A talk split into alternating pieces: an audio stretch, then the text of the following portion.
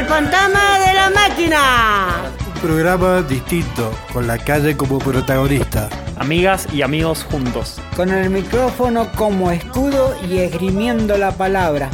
En la calle no se calle.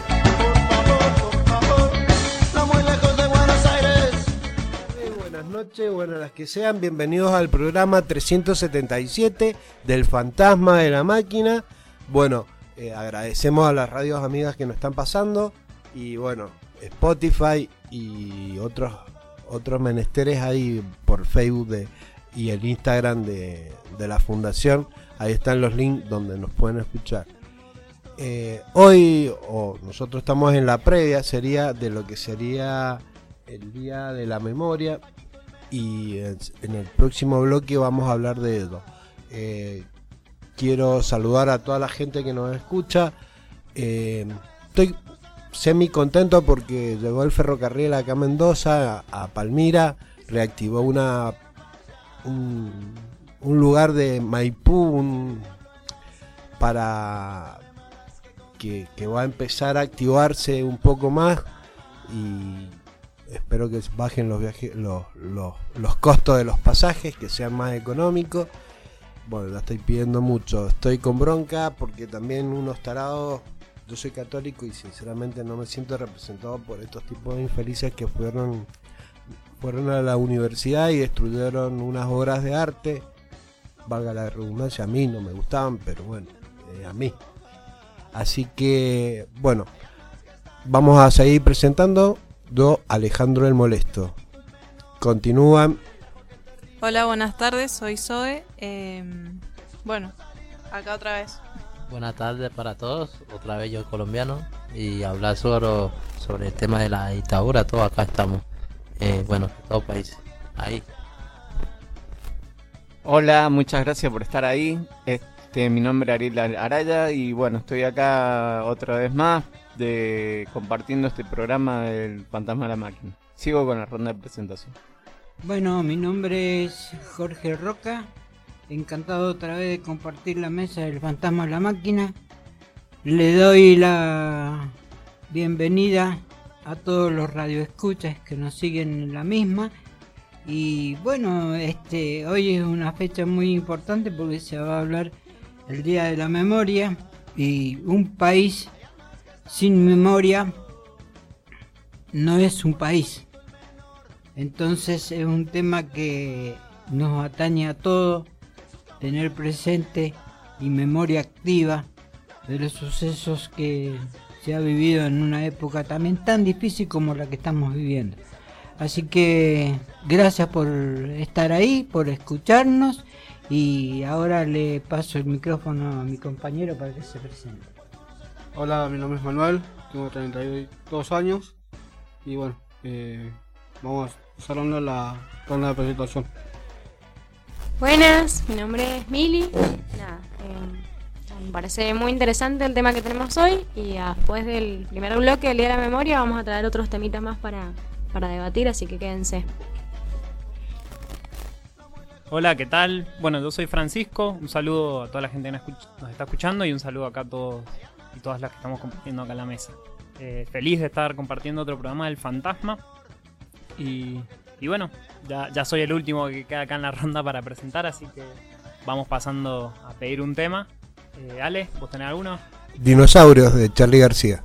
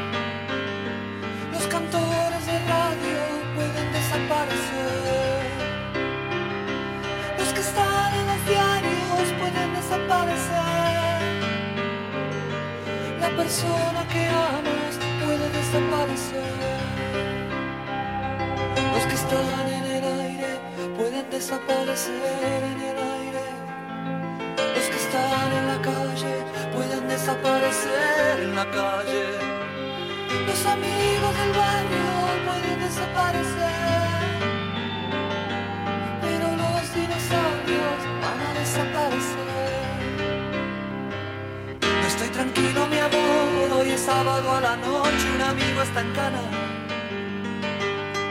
Oh, mi amor, desaparece el mundo. Si los pesados, mi amor, llevan todo ese montón de equipaje la mano. Oh, mi amor, yo quiero estar liviano. Cuando el mundo tira para abajo, es mejor no estar atado a nada. Dinosaurios en la cama. Cuando el mundo tira para abajo, es mejor no estar atado a nada. Imaginen a los dinosaurios en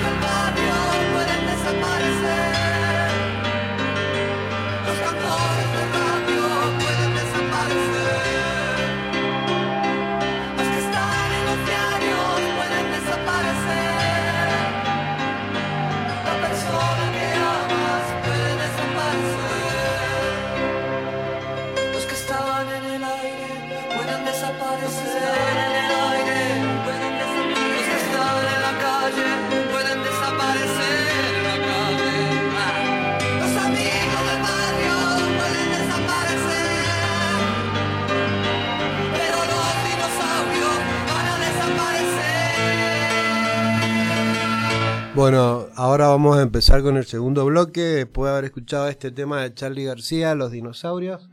Y bueno, vamos a hablar un poco de lo que nos representa o nos hace recordar el Día de la Memoria.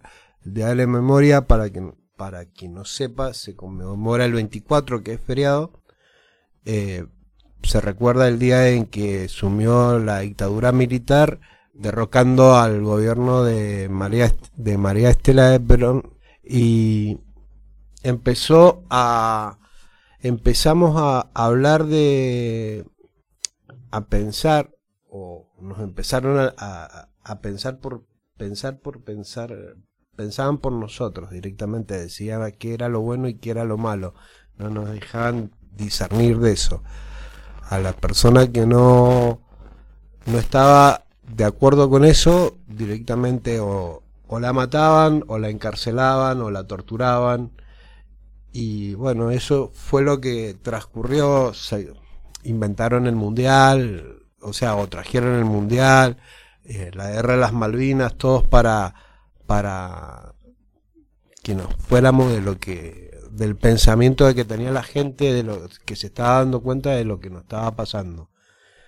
Pasaron la noche los lápices, pasaron muchas cosas que lamentablemente a veces nos cuesta recordar o no queremos recordar porque nos duele. Eh, y eso es lo que, nos pasó. Mi opinión es que ojalá aprendamos a no a cuidar la democracia, a cuidar a, a respetarnos a los demás y no ser absolutista, o sea, lo que yo pienso es lo único que vale y no lo que piensan los demás. O sea, empecemos por eso y es una forma de recordarlos a los a recordar a esta gente que desapareció y que lamentablemente siguen apareciendo ahora nietos, bisnietos de esos de esas personas. Bueno, gracias Alejandro. Lo que es importante y dejar en claro que todas estas consecuencias de lo que se vive, de lo que vivió la Argentina, también lo vivió en su época, en la historia, el mundo. Eh, es una falta de intolerancia. Esa falta de intolerancia, que algunos le llaman fundamentalismo, produce todos estos efectos de violencia como pasó hace poco en la universidad. Acordémonos que dentro de lo que es la intolerancia, eh, tenemos ejemplos muy claros en la época de la monarquía, cuando estaban los cruzados, que no toleraban a los musulmanes, que los musulmanes no toleraban a los católicos porque pensaban diferente. Eh, la intolerancia también cuando era la época de la Inquisición injusta, eh, violenta, cuando se mataba y se la calificaba de hereje a aquel que pensaba diferente a lo que este, querían imponer las, las distintas monarquías o las distintas religiones. Y me acuerdo dentro de toda esta situación de Lenin, líder eh, ruso, que decía que el opio del mundo era la religión. Y no estaba muy equivocado porque sobre la base de religión se han hecho cosas terribles, este, como la que hemos estado hace poco viviendo en la facultad cuando destruyeron eh, cosas de arte, porque no dejan de ser arte, este, que representaba una ideología no fundamentalista, pero sí una ideología de tipo teológica y que tendríamos que saber eh, este, tolerar que somos diferentes, que cada uno tiene eh, un, una crianza diferente, una cultura diferente, que las educaciones son distintas, en cada hogar un mundo, y de ese mundo tratar de adaptarse a una armonía para poder vivir en paz y en democracia.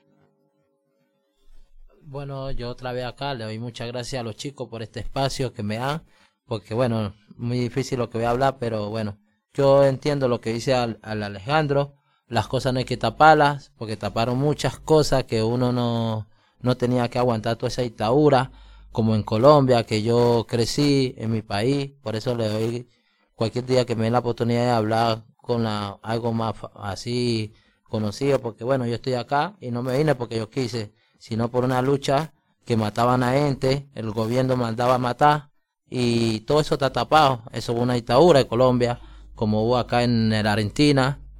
Y yo por eso te entregué mi alma para todo. No sé, no, no sé, porque a veces si tienes una idea te, te. Pero bueno, no es por idea también. Yo tengo mi idea, eh, construirla y que seamos queridos todos nosotros, Latinoamérica y todo el mundo. Por eso estamos luchando por la paz. Y era por eso nomás no somos terroristas, no, yo, yo creo mucho en el presidente de Colombia y vamos a ir con fuerza, eh, luchando todas las paz para todo el mundo. Si no, bueno, yo lo haría algún día, amén, y muchas gracias por este espacio a los chicos otra vez. Y ahí le paso a uno de los chicos que quieren conversar, quiere hablar también. Que esté bien, bendición. Bueno, el, el tema de la década de la dictadura militar en la época en que se vivió la infamia de, de lo que fue el gobierno en ese tiempo, que era un gobierno de facto, eh, dejó grietas abiertas que hasta el día de hoy cuesta cerrar, eh, formas de pensar, eh, instituciones que tienen alineamiento o formas o o de alguna manera doctrina eh, que se implementan hasta el día de hoy llevan a que ese, esa situación no se haya resuelto, porque si bien se pudo llevar a, a los tribunales a los que oprimieron y generaron tanto caos para, para toda una generación de jóvenes que, que existían hasta el día de hoy, quedan esas grietas abiertas. Y lamentablemente eh, nos cuesta a nosotros identificarnos porque nos quitaron esa libertad, nos quitaron esa posibilidad de seguir desarrollándonos, de seguir creciendo en un espacio libre, en un espacio donde el pensamiento y la ideología era válida para todos y las elecciones de cualquier forma de ser, de proceder como como persona eh, llevaron a que, bueno, que se haya coartado esa posibilidad. Hoy en día se nota que siguen existiendo esos, esos, esos lados oscuros que han quedado del pasado. Y bueno, eh, llevar al pensamiento de conmemorar un pensamiento de que eso no se vuelva a, a repetir pasa por cada uno de nosotros y de abrir la boca o de poder decir hasta acá llego y doy el espacio a los demás. Y bueno, como digo en las palabras, lo hago con el micrófono. Así que el que, quiera continuar hablando. Yo quiero traer a memoria que es algo que me pasó a mí cuando estaba en, ya estaba terminando la, la dictadura y la dictadura, es más, creo que había sido el eligió el gobierno de Alfonsín. Y fuimos a comprar un televisor a Famularo, que no hago propaganda, pues, o sea, ya no existe la, la esa casa. Era el primer televisor color que teníamos y una señora eh, fue con el marido a comprar un televisor, no sé si un televisor, sinceramente no sé qué fueron a comprar. Y había una vendedora que no le quería vender porque ellos habían, eran de la cuarta brigada, eran administrativos, no sé, y no les quería vender porque habían quedado con ese con ese tipo, con ese resentimiento. Cosa que me pasó a mí, o sea, yo tenía 16 años y yo había entrado a un colegio eh, militar en la Escuela General Lemos en Buenos Aires y teníamos confianza con un teniente primero y que nos, nos dejaba preguntarles cosas y él nos contaba cosas y vivencias personales. Entonces le pregunté, ¿y qué va a pasar con nosotros después del, después, pues yo justo el, yo fue en el 83 y estaban las elecciones, las elecciones y después venía el, o sea, el cambio de gobierno.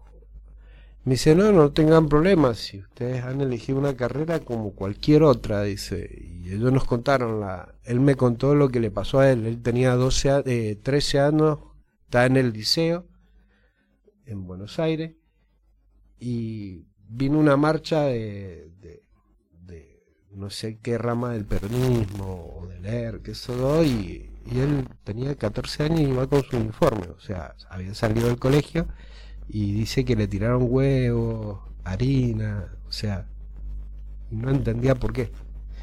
Y es lo que nos pasa actualmente a todos, dice, no sabemos por qué. ¿Por qué pasó? ¿Por qué mataron gente? ¿Por qué desaparecieron gente? O sea, yo lo hubiera juzgado, lo hubiera mandado a la cárcel, pero no hubiera desaparecido gente como lo que hicieron, robar niños, eh, matar madres, eh, separarlos, desvincularlos de su familia y darlos en adopción a otras personas que más o menos tenían pensamiento acorde a lo que ellos querían que tuvieran. O sea, eso fue para mí eh, la dictadura, una estupidez total. Me hizo acordar eh, a nosotros en la universidad donde yo estaba antes, en la ciudad de Cuyo, de Luján, perdón, de Buenos Aires, nos contaron una historia de cuando eh, la universidad pasó la dictadura militar. Vi- Vinieron los militares y en su momento eh, le preguntaron dónde estaban las armas. Lo que no entendieron es, era la forma de las armas, que eran diferentes, no eran armas de fuego, sino que están en la biblioteca. Y las armas, las armas que eh, ellos decían eran la- los libros. Y siempre me, quedó esa, eh, digamos, esa historia de la Universidad Nacional de Luján la dictadura militar. Es lo que le contar. Como ya expliqué, es, una falta de intolerancia. El hombre de por sí le gusta manipular. eh, y una de las cosas principales es no solamente manipular eh, en forma física, sino manipular ideológicamente. Y de ahí se viene el, fundamentalismo. Hay, hay un ejemplo muy, muy clásico que se da en el deporte. eh, especialmente en, en los grandes equipos. Eh, los de River no soportan a los de Boca, los de Boca no soportan a los de River, los de Independiente no soportan a los de Racing, los de Racing no soportan a los de, a los de Independiente y bueno, y después por ahí se arman Gresca, las barras y es un fundamentalismo, un, un fanatismo que lleva a esas consecuencias, a la falta de tolerancia total. ¿eh? Y, y hoy en el día de, de la memoria eh, hay que tener presente, como ya expliqué anteriormente, que un país sin memoria es un país obsoleto. Entonces, eh, no es que el pasado ya pasó, ya fue, no, hay que tenerlo presente para no cometer los mismos errores. Y teniéndolo presente para no cometer los mismos errores, igual se cometen los errores. Buenísimo, profe, muchas gracias. Bueno, en realidad, gracias a todos los que han ido comentando. eh, concuerdo con bastante. Eh, sí, para mí es una fecha muy muy especial también. O sea, yo por suerte entré al secundario en el 2010 y ya eh, en mi educación, digamos, tuve como una, una revisión de ese proceso y eh, cierta, cierta crítica, ¿no? Y mi primera aproximación a, ciertas marchas, movilizaciones po- populares o, o- bueno, cierta crítica histórica fue, fue a partir de esta fecha. Entonces me parece muy importante reivindicarla porque como decía, explicábamos un poco la otra vez, no, no es algo del pasado y listo, sino que las consecuencias siguen vigentes. Fue, fue un plan principalmente para instalar medidas económicas, también es im- importante tener presente eso porque no sucedió con, con cualquiera, sucedió con- en toda la región y se aplicaron las mismas medidas económicas y sistemáticamente de violencia hacia ciertos sectores. Eh, entonces me parece muy importante seguir manteniendo una memoria. Bueno, disculpe otra vez yo acá. Lo único que quiero decirle a los chicos que en cualquier momento para batir sobre la democracia, porque todo esto que estábamos hablando viene sobre la democracia y yo veo la noticia y había un chico argentino que, que hizo unos libros sobre a todos los políticos acá. Ahora, bueno, fue a Colombia, lo, lo, lo, lo llevaron invitado y el chico, bueno, habló varias cosas que que, que la democracia sobre el, de los chicos trans, de las chicas que son así, un montón de cosas, que eso lo maneja. Y bueno, hay que hablar, por eso le pregunto ahora acá, una vez aprovechando que falta un poco para que se termine, aprovechando para ver cuándo van a hacer un debate de la democracia, la democracia totalmente de, toda Latinoamérica, no solamente hablar de Argentina, sino de toda Latinoamérica. Entonces no quiero que se me moleste, porque a veces también hay que hablar de todos lados para eso es la democracia, para salir adelante cada país y así, porque solo, como dice, uno solo no puede, tener que, a que tu madre o tu padre te ayude, así mismo somos Latinoamérica, siempre necesitamos a alguien acá para que lo apoyemos uno a otro y así se nace la democracia, yo creo. Bueno, un, buena noche para todos, un placer y que estés bien, no sé quién va a hablar, alguien va a un poco de apoyo. Bueno, eh, un poquitito contestando lo que acabó de preguntar eh, el colombiano, ¿eh? Eh, Duval. Este, la democracia siempre fue compleja desde el momento en que se fundó la democracia, que fue en la época de los griegos. Eh, en, en esa época también era complicada mantener la democracia porque se vivían imperios y hoy día también es complicada la democracia porque es como una pelea, yo lo llamo como una pelea entre el bien y el mal, porque hay intereses de por medios, de que no, no solamente fundamentalismo en, en, en sí ideológico, sino eh, el fundamentalismo a nivel económico, ¿no? El querer eh, acumular riquezas, eh, querer explotar y también eso forma parte del fundamentalismo. Y bueno, y no sé cuánto tiempo va a hacer esto, pero se seguirá peleando el bien con el mal. Y la democracia es eso, pelear permanente el bien con el mal.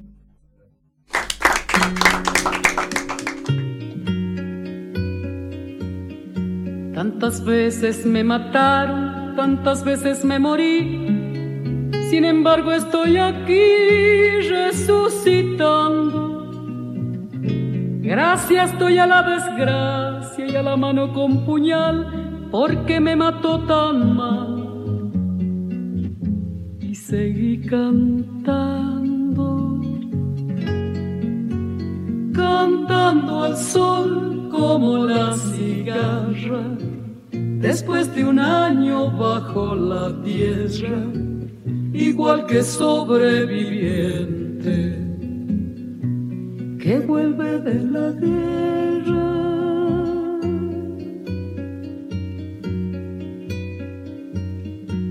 Tantas veces me borraron, tantas desaparecí, a mi propio entierro fui sola y llorando. Hice un nudo en el pañuelo, pero me olvidé después que no era la única vez. Y seguí cantando, cantando al sol como la cigarra, después de un año bajo la tierra, igual que sobreviviente que vuelve de la guerra.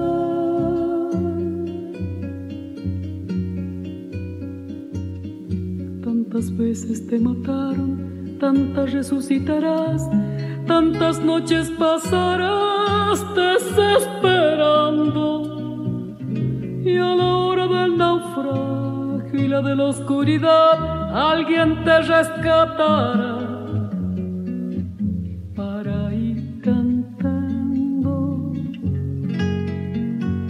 cantando al sol como la cigarra, después de un año bajo la tierra, igual que sobreviviente que vuelve de la guerra.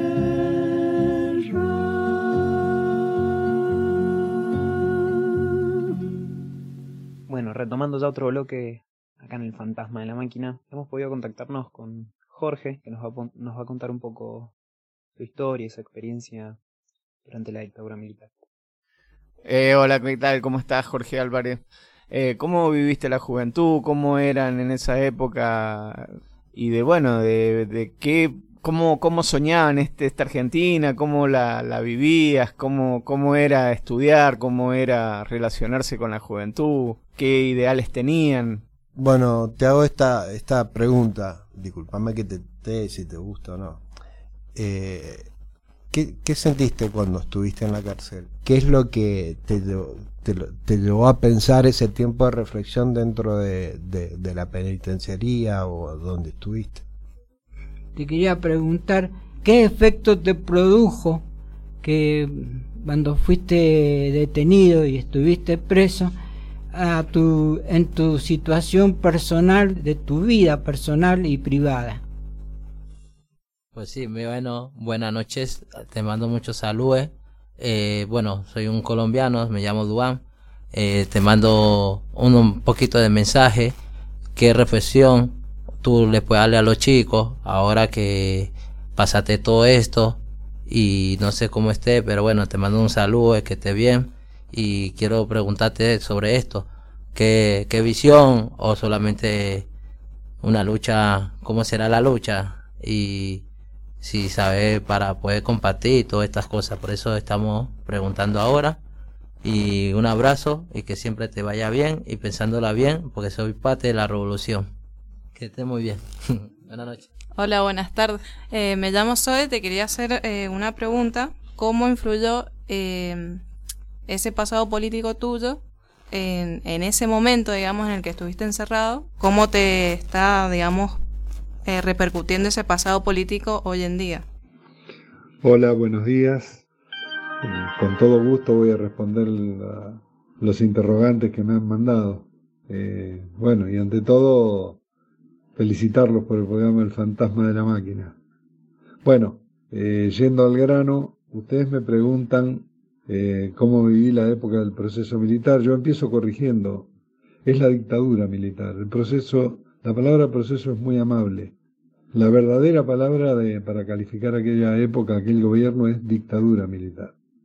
Yo viví la dictadura desde la cárcel.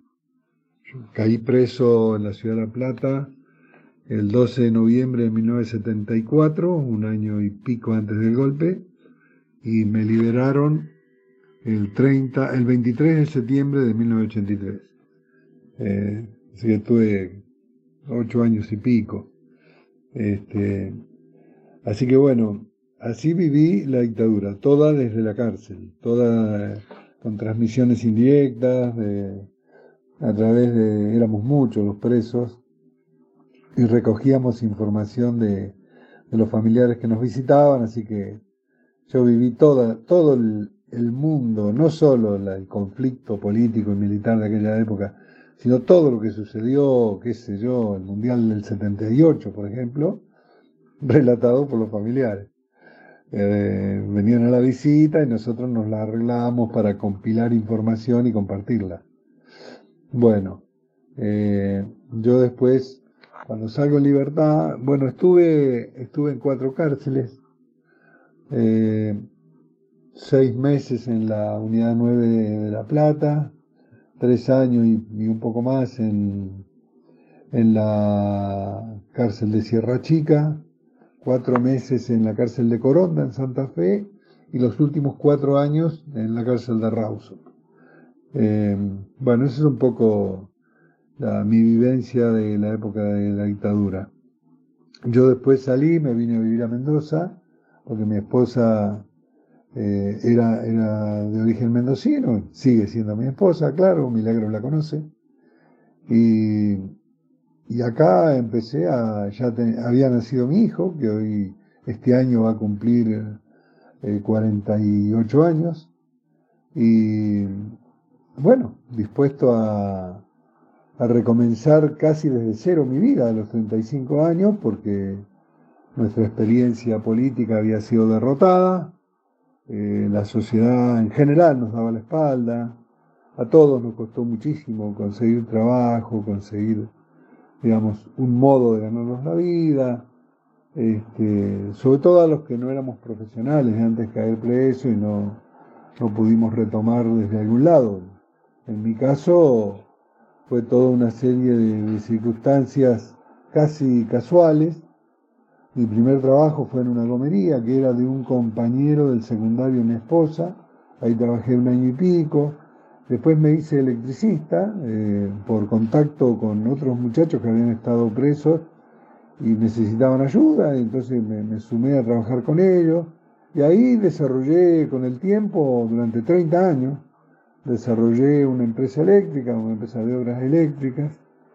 La vendí en el año 2014, yo me jubilé, bueno, yo soy de 1948, no sé si lo dije, yo me jubilé en 2013 y en 2014 vendí la empresa y este y ahí llegamos a la actualidad en el año 2000 bueno fui diputado nacional en el 2005 me convocó Néstor Kirchner a ver me conocía porque yo había sido el jefe de la Juventud Universitaria Peronista de La Plata y por eso caí preso porque una, una patrulla de la Policía Federal me reconoció y me detuvo estaba el estado de sitio y, ya quedé preso y bueno, no salí más. Este, y eh, me convocó, me ubicó Néstor Kirchner en el 2005, cuando ya era presidente, y a los pocos tuvimos una charla muy larga, y a los, a los dos meses, tres meses, me hizo candidato a diputado nacional. Yo no fui elegido en aquella, en aquella elección, pues, entré, era, estaba, iba en tercer lugar y no, no entré. Y después en el 2007, en la alianza con, de la concertación, en la alianza con un sector del radicalismo, con Cobos, fui segundo en la lista de diputados nacionales y ahí entré. Y estuve todo el periodo 2007-2011 como diputado nacional. Ese es un poco mi, mi yo creo que mi único antecedente de, participación institucional. Bueno, después eh, volví a Mendoza, cuando terminó, en 2011 terminé el mandato, volví a Mendoza, seguí trabajando, ya remontando, porque mi empresa prácticamente estaba, estaba sin trabajo, estaba este, en estado casi de abandono y pero se- seguir retomando el trabajo como tiempo atrás, digamos, ¿no? Con poca gente, trabajando yo mismo. Y bueno, pero los años no pasan en vano. Un día dije, no, no, el cuerpo ya no me da, este, y la vendí, y bueno, coincidió que un año antes me había jubilado. Y en el año 2020 me convoca el gobernador de la provincia de Buenos Aires para, para presidir el consorcio del puerto de, de Quequén, Necochea, provincia de Buenos Aires. Eh, tenía referencias mías, yo digamos tengo muchos, todavía me quieren, mucha gente que fue militante allá en La Plata, en Capital Federal, este, digamos, si bien me vine al destierro, eh, quedó allá mi nombre, no, no, ha estado, no fue borrado. Y bueno, y Axel Kicillof me convocó, tuvimos, como digo, una larguísima charla, yo le dije que a Necochea no iba desde el año 1960, que de puertos no sabía absolutamente nada, y él me dijo, yo te quiero por otras cosas, no por tu, tu capacidad profesional para eso, te pido que me acompañes, que me ayude, y bueno, ahí estoy, ahí estoy. Eh, hoy soy presidente del consorcio de gestión del puerto de Quequén, que es el, órgano administrador y rector del puerto. Así que esa es un poco mi realidad. Yo en realidad no me he ido de Mendoza, yo cada, cada dos meses vengo diez días más o menos, estoy solo allá. Así que bueno, eso es un poco lo, lo que les puedo decir de mi, de mi historia personal. Este, y esto acá quiero hacer una aclaración necesaria porque eh, por ahí a mí eh, a veces me escucho en reportajes y, no me está gustando mucho hablar siempre en primera persona, ¿no? No es mi mejor, no es de mi mayor agrado contar toda esta historia en clave de primera persona al singular. Porque en realidad esto es- estamos hablando de historia ya, y quizá, bueno, sí, siempre un, digamos, un, un protagonista puede mostrar los siguientes pasos, pero es muy difícil ser objetivo cuando uno habla en primera persona del, del singular. Yo, a mí me importa mucho explicarles, porque creo que esto eh, tiene que ver con algunos de los otros interrogantes que ustedes me plantean. Eh, es imprescindible, eh, Ariel me pregunta, ¿cómo fue tu juventud antes de estar detenido? Es imprescindible eh, que yo les tire un par de frases para tratar de explicar cómo era aquel mundo. Porque estamos hablando de la última parte de la década del 60, o sea, más de 50 años. Estamos hablando de historia. Eh, ¿Cuál era el mundo en aquellos días? Viniendo de- de- del escenario internacional a lo local, a lo nacional, este, teníamos eh, un, enfrentamiento bipolar entre Norteamérica y Rusia principalmente, la Guerra Fría, que venía desde el fin de la Segunda Guerra Mundial y era una disputa ideológica, económica, geopolítica, que marcaba todas las políticas locales de todo el mundo, básicamente de la periferia del mundo. Excluyamos a Europa este, eh, y el norte de América, pero el resto, eh, todos los conflictos políticos, todas las disputas políticas estaban cruzadas por el comunismo y el anticomunismo. Eh, Argentina no fue la excepción, y, este, pero claro, sumaba sus particularidades. Ya a finales de la década del 60 eh, se había producido la Revolución Cubana en 1959. Eh, un gran impacto para toda la juventud argentina fue la muerte del Che Guevara en 1967, básicamente porque demostró eh, una voluntad de lucha, una voluntad de confrontar, eh, digamos, con nuestro, nuestro gran dominador, que lo veíamos en aquellos años, que era el imperialismo norteamericano y que de algún modo lo sigue siendo. América Latina siempre es considerada por, por Estados Unidos como su patio trasero. Y, el Che Guevara inició una, una vanguardia este, que, bueno, en su proyecto tenía alcances continentales, por lo menos a nivel sudamericano. eh, fue abortada porque, bueno, tuvo sus errores, este, errores de apreciación, eh, y bueno, y eh, ¿cómo lo veíamos? Yo tenía 19 años cuando lo mataron a Guevara. ¿Cómo lo veíamos nosotros los jóvenes? Nosotros vivíamos en un país que primero carecía en absoluto de legitimidad política, porque eh, desde el derrocamiento de Perón en 1955 y su proscripción no se permitía primero ni hablar del peronismo, estaba penado legalmente, y después no se permitía al peronismo presentarse a elecciones. Y las elecciones que se generaban eran rápidamente, eh, los gobiernos que salían de esas elecciones eran rápidamente desplazados por los militares. Frondizi en 1962, yo tenía 14 años, Ilía en 1966, yo tenía 18 años, este, y todos presidentes electos con la proscripción de Perón. Este, y el golpe de 1966 viene pretendidamente a hacer un borrón y cuenta nueva, este, haciendo de cuenta como que el peronismo no existía. Y bueno, y la, característica de los gobiernos militares, de las dictaduras militares, siempre es la misma, siempre ha sido la misma, desde 1930 en adelante, con la salvedad de 1943. Este, ¿Cuál era? Muy nacionalistas en la retórica y absolutamente liberales y entreguistas en lo económico. Esto es el patrón.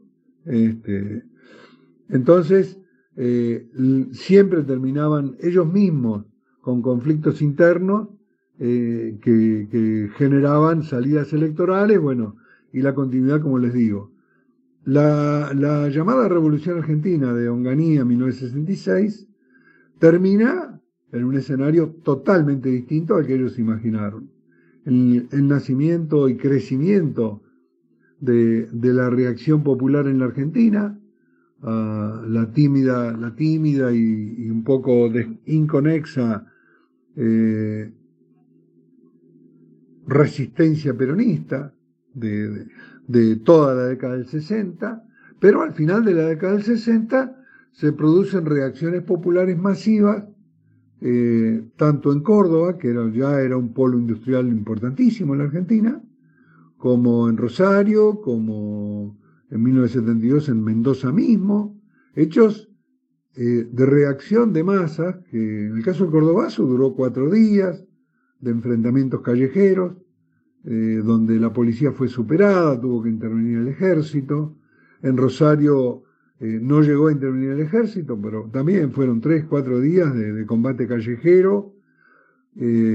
No, no organizado por nadie, se fue dando espontáneamente porque, bueno, lo que sí hubo participación sindical, que es un, eh, eh, que, le puso su impronta organizativa y la conducción que pudo tener eh, el movimiento rebelde, ¿no? Este, bueno, pasaron, se sacudieron los gobiernos, este, eh, y ya la propia dictadura empezó a flaquear. En 1970 lo desplazan a, Hungría y ahí empiezan a cambiar presidentes a cada rato, hasta que asume la NUCE y la NUCE ya se enfrenta con otro problema, que es el nacimiento de la guerrilla urbana, que creció en un lapso de dos años, creció enormemente. ¿Por qué creció? Creció porque los jóvenes como yo, yo tenía en ese año 22 años, eh, habíamos visto toda esta realidad que les cuento, cómo venía toda la Argentina, y, nosotros veíamos que la dirigencia política, cuando había un golpe de Estado, se iba a su casa. Salvo en el 55, que bueno, yo tenía 6 años, casi 7, este, que sí, metieron presa mucha gente, muchísima gente, que llegaron a estar 3, 4 años presos, y, a todos los tuvieron que liberar, porque los metieron presos por chorros en realidad. Y, no les pudieron demostrar a nadie nada. Era toda la mitología de que los peronistas eran todos ladrones. Bueno, este, me vuelvo a 1972-73. Eh, la dictadura ve crecer el fenómeno de la guerrilla. un poco la guerrilla urbana nace en la Argentina inspirada en el movimiento Tupamaro en Uruguay, este, que era una guerrilla muy, muy eficaz, en el sentido de que no producía, eh, no era una guerrilla que eh, se dedicaba a matar militares o policías, sino que más bien hacía acciones eh, de tipo económico, secuestros, para demostrar cuál era la verdadera trama del poder en Uruguay. Pero bueno, este, ya la guerrilla de Tupamaros es diezmada en el año 72, eh, pero dejó, digamos, esa posibilidad y ese ejemplo de que la, la derrotada guerrilla urbana de, de Guevara, luego eh, sucedida por las insurrecciones populares que acabo de, derrotar, de, mm, relatar. Y por último aparece el fenómeno de la guerrilla urbana en Uruguay. Y es rápidamente adaptado por los sectores más dinámicos de la juventud argentina. Y así nacen los movimientos guerrilleros en Argentina, que a finales de, de 1972 eh, ya eran, había dos organizaciones muy importantes, ¿no? Montonero, a la que yo pertenecía, y, y el Ejército Revolucionario del Pueblo, que era más bien de izquierda clásica en sus definiciones. Montoneros era, de definición peronista. Eh, bueno, eh, el, el, fracaso social y económico de la dictadura eh, y el crecimiento de la guerrilla provocan eh, la salida eh, encabezada por el general Lanús, que era presidente, de intentar traerlo a Perón para que sea factor de, de, pacificación y, bueno, de última, reconocer la derrota histórica de los que habían derrocado a Perón. Bueno, eso se produjo. Y, este, bueno, y eso un poco, ahí ya viene después eh, los conflictos. Pues nosotros éramos una, la parte más, más activa en la movilización del peronismo, en la salida electoral que, en la que terminó todo eso, que fue en 1973. Y, pero había toda una parte básicamente sindical del peronismo que no, no, no eh, teníamos una disputa ideológica, ellos nos acusaban de izquierdistas, nosotros a ellos de derechistas, y, bueno, eso produjo contradicciones muy, muy violentas al interior del peronismo y después al interior del gobierno nacido en 1973. Este, y ahí se desata otro tipo de conflicto al interior del peronismo y terminó en el golpe del 76. Muere Perón este, y, ya después viene la dictadura del 76. Este, este, es un poco el mundo donde yo viví toda mi militancia. Eh, yo caigo ya cuando, después de muerto Perón, cuatro meses después caigo preso. Y bueno, ya dije que todo el resto lo viví dentro de la cárcel.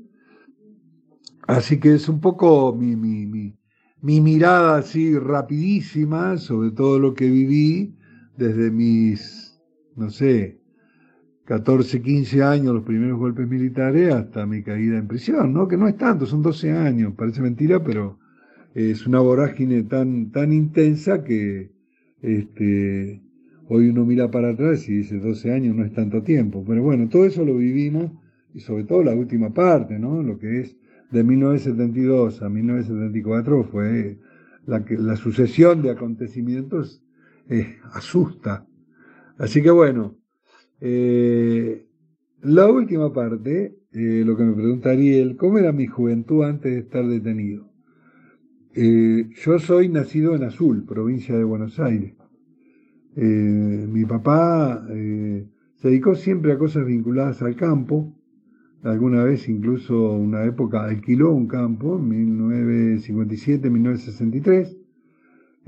terminó muy mal, muy mal, o sea, quebró por completo, intentó con ganadería, le fue mal, después intentó pidiendo préstamos en el Banco Nación, compró equipos para, para hacer agricultura y bueno, ahí podría contar yo cómo, cómo aprendí a hombrear bolsas y a, llorar cuando llovía tres meses seguidos, ¿no? Este, pero bueno, eh, este, fue una, una hermosísima experiencia. Yo, bueno, aprendí, me enamoré del campo además. Este, mi papá también llegó a tener mil ovejas, porque hizo muchos intentos para, para rebuscársela por donde pudiera ser posible.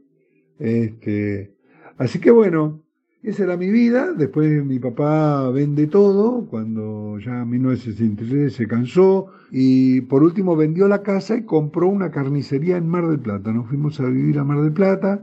Yo ingresé en el secundario en el Nacional de Mar del Plata en tercer año, o sea que en 1964, 65, 66 terminé el secundario y a mi viejo le fue mal con la carnicería para variar.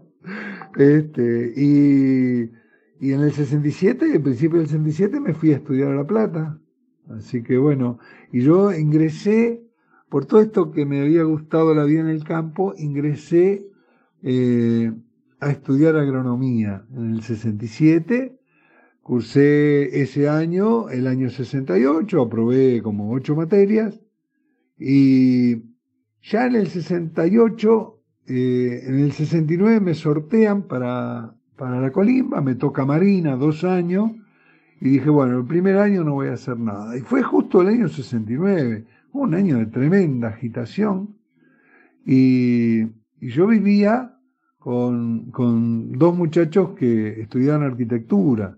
Y en mi facultad nunca pasaba nada, pero yo me iba a las asambleas de arquitectura y quedaba embobado el nivel de politización, los discursos y todo. Y bueno, finalmente en 1970 me cambié de arquitectura. Este, y ahí cursé hasta cuarto año, hasta que caí preso. Este, eso fue, eso fue todo, todo mi, mi vida previo a la militancia. En realidad no es tan previo, porque yo empecé a militar ya en el 69, con toda la agitación que había.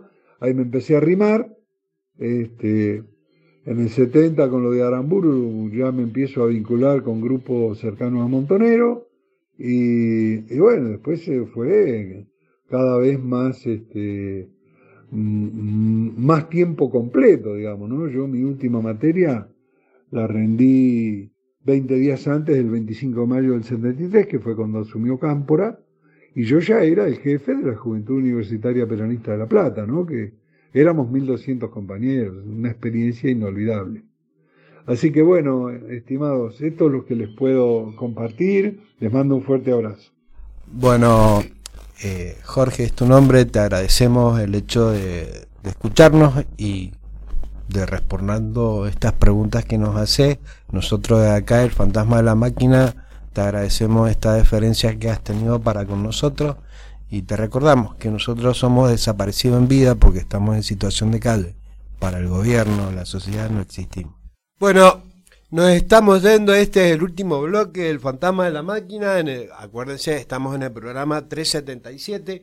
Algo que les quiero recordar. Pueden escucharnos por Instagram, por el Facebook o el, en Instagram. Hay los links en la Fundación Puente Vincular y ahí nos pueden escuchar directamente.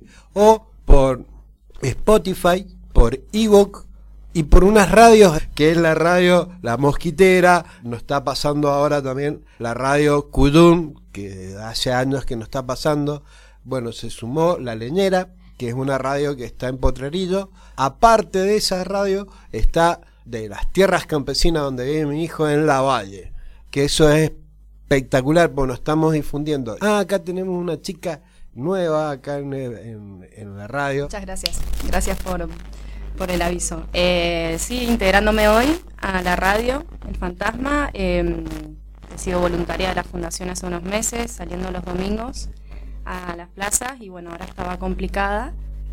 Y bueno, y ahora estoy viniendo acá a la radio. Mi nombre es Agostina, no me presenté. Em, así que bueno, muy contenta de formar parte de este espacio. Entonces vamos a pedir un temita de Charlie, alguno que les guste a ustedes.